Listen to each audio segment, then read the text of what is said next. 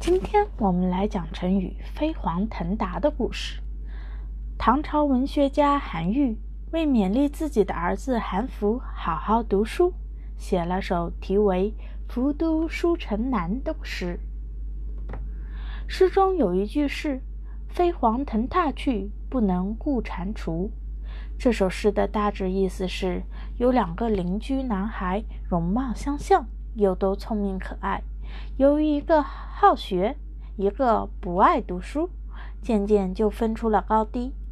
到二十来岁时，他们的区别就如清水沟和污水渠一样明显；而三十而立时，一个就像神马飞黄一样腾空而起，连连升迁；另一个还像癞蛤蟆一样在地上爬。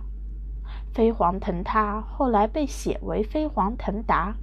比喻骤然得志，官职和地位升得很快。